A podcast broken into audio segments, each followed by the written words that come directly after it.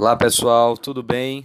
Um grande abraço para vocês que são da disciplina de História Greco-Romana, o melhor segundo período da história da Universidade Católica, sem dúvida. E vamos lá agora trabalhar um pouco, mais uma vez, o livro da Flávia Eiler, intitulado História Antiga, Grécia e Roma, a Formação do Ocidente. Nesse momento, nós vamos discutir o capítulo 7, intitulado Exildo e a Época Arcaica. Então, primeiro, é necessário que nós possamos ter algumas informações biográficas sobre Exildo, que foi um dos poetas gregos da idade arcaica, do período arcaico. Então, vamos nos localizar aí mais ou menos no século 8 antes de Cristo, tá bom, pessoal? Antes da formação da polis, antes de Atenas e Esparta, tá bom? Portanto, antes também daqueles dois historiadores que nós já estudamos, Heródoto e Tucídides. Então, Exildo, esse poeta importante da época arcaica, viveu aproximadamente no ano 800 a.C. na região da Beócia, é uma região central da Grécia. Passou uma parte da sua vida na, na sua cidade natal, né, e especificamente na aldeia de Ascra.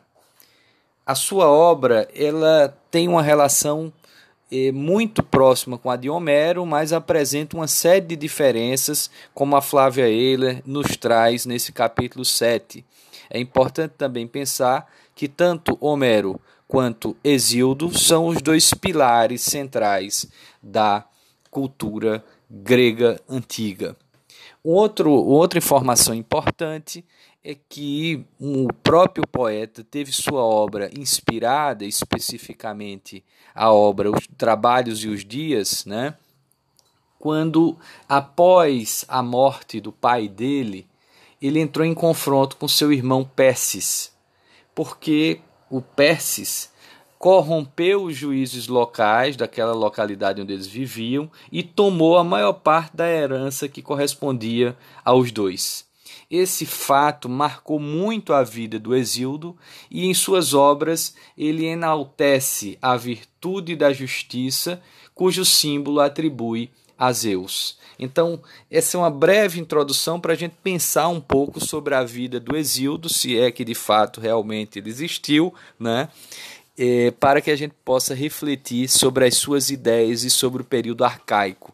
E ainda é importante lembrar que é um momento da história desse mundo grego que de fato ainda temos é, poucas fontes, né? estamos muito mais falando aí dos escritos e também amparado bastante na oralidade desse período, desse momento.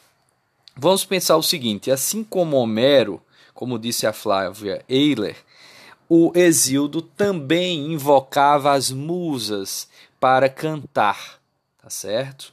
Então, os mitos eram evocados em os trabalhos e os dias a sua obra principal, quando ele pretendia justamente buscar uma formulação da sabedoria humana, que é a Sofia, e da justiça, que é a Diké.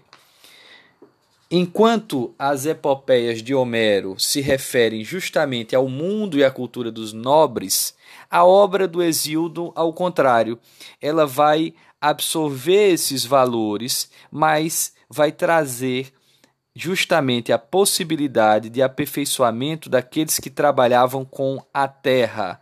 Então, Exildo vai, em grande medida, perceber o heroísmo na vida silenciosa dos lavradores e também a exigência de uma disciplina essencial para a formação do homem, atrelada à questão do trabalho. Exildo vai despertar para a vocação eh, com a inspiração das musas que lhe puseram nas mãos o bastão do rapsodo, ou seja, do cantor ambulante de rapsódias. Ele não se contenta em difundir somente o esplendor e a pompa dos versos de Homero, diante das turbas que ouviam nas aldeias, Muito pelo contrário, ele vai utilizar o que foi concedido pelas musas para desvendar os valores próprios da vida do campo e acrescentá-los ao tesouro espiritual, espiritual de toda a Elade. É importante também perceber que o próprio Exildo ele busca e faz do seu tempo algumas representações importantes atreladas à subversão do direito, da moral e da felicidade humana em tempos extremamente duros. Exildo vai nos ajudar a pensar e conhecer com clareza o, teroso, o tesouro espiritual que os camponeses beócios dessa região da Beócia possuíam, independentemente de Homero. É importante perceber que essa vida camponesa, que tanto se dedica ao Exildo, opõe-se totalmente à cultura da nobreza. Desse modo, a educação e a prudência na vida do povo não conhecem nada de semelhante à formação da personalidade total do homem. A harmonia do corpo e do espírito, a destreza igual ao uso das armas e das palavras, nas canções e nos atos, tal como exigia o ideal cavalheiresco. Então, aqui a gente observa justamente que o tempo que Exildo estava problematizando era outro, era muito mais a temporalidade voltada para, para o campo, para os camponeses, e ao mesmo tempo não era necessariamente a nobreza que lhe interessava. Então, pela primeira vez nessa história da Grécia, nós vamos observar que Exildo vai trazer a ideia do direito relativo aos homens e vai se tornar um porta-voz de uma doutrina que maldiz a injustiça e bendiz o direito. Então é importante a gente perceber o papel que o direito vai passar a ter nesse mundo grego a partir das reflexões de Exildo. Ele vai também trazer uma definição interessante para Eris, que é justamente uma divindade, né? E, que representa a luta, a disputa, né?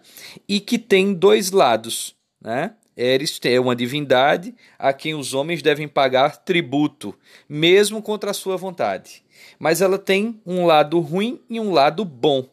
Então, essa luta que ele traz entre o lado bom e o lado ruim da Eris é o que vai, de alguma forma, edificar bastante a obra do Exildo, tá bom? Então, outro ponto também importante é a importância que ele dá ao, ao trabalho. O trabalho é lembrado como uma necessidade fundamental, mas também muito dura para os homens. E aí, como a Flávia Eiler diz, mas aquele que, por meio do trabalho, provê sua modesta subsistência, recebe bênçãos maiores do que aquele que cobiça injustamente os bens alheios. Aqui ela está fazendo uma referência, sem dúvida, àquela historinha que eu contei para vocês no início do conflito que o Exildo teve com seu irmão Perses na disputa, na apropriação eh, que o seu irmão realizou da herança tá bom? Um outro ponto também que é fundamental de ser pensado é, é a teogonia, a teogonia de Exildo, que está atrelada a três elementos essenciais eh, e racionais do devir no mundo: o caos, a terra e o céu. Então, Exildo põe dados da tradição mítica grega a serviço de uma concepção sistemática da origem do mundo e da vida humana. Um outro ponto também, e aí eu coloco em anexo na nossa sala virtual um vídeo sobre o mito de Prometeu. E vocês sabem que Prometeu foi aquele que roubou o fogo divino de Zeus. E o Exildo vai se dedicar, sem dúvida, a problematizar e a trazer uma dimensão moral para o mito de Prometeu. Naquele momento, como diz Flávia Eiler, o poeta estrutura uma nova forma de vida para o seu tempo, interpreta o mito de acordo com as suas novas evidências. Desse modo, Exildo normatiza o mito, enumera como causas da desavença, cada vez maior entre os homens, o aumento da irreflexão, o desaparecimento do temor dos deuses, a guerra e a violência. Então, esses são alguns pontos, minha gente, que vocês precisam estar bem atentos e atentas à discussão que nós fazemos sobre o Exildo nesse capítulo. Até porque no próximo capítulo a Flávia Euler já vai entrar em uma discussão muito ampla e muito importante sobre a polis, sobre os problemas e soluções em Esparta e Atenas. Mas voltando um pouquinho para Exildo, a Flávia Euler vai enfatizar mais uma vez justamente a paixão praticamente religiosa que o Exildo tinha do direito. Né? Ele se transforma, de certa forma, com, como um profeta do direito, um simples homem do povo que empreende uma luta contra o seu próprio meio em nome de uma fé inquebrantável na proteção do direito dos deuses. Desse modo, o mundo de luta e glória dos heróis já não existe, apesar do Exildo invocar as musas. A soberania impessoal do grupo e a possibilidade de uma palavra que fosse recíproca, recíproca e verdadeira serão solidárias às duas noções complementares que vão estar na base da polis. Quais são essas duas noções? A publicidade e a comunidade.